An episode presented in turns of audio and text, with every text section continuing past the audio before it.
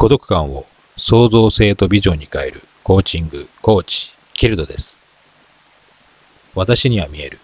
孤独の状況から立ち直ったあなたが未来へ続く黄金の道を歩む姿を。生きるということは一人ではありません。あなたがこの世に生まれてくるまでに何人の人々が関わってきたのでしょうか単に種を残すといった動物的なことではなく、人としての人間を形成するためにです。忘れることができないほどの痛み、苦しみ、そして孤独感。そこから立ち上がれるのかと、人は自分に問いながらも、疑心暗鬼になります。しかし、あなたはそこから立ち上がり、前へ進むことができるのです。なぜなら、あなたの背中には幾人もの人々の願いが込められているのですから。そして、あなたの前にはその思いを受け継ぎながらも、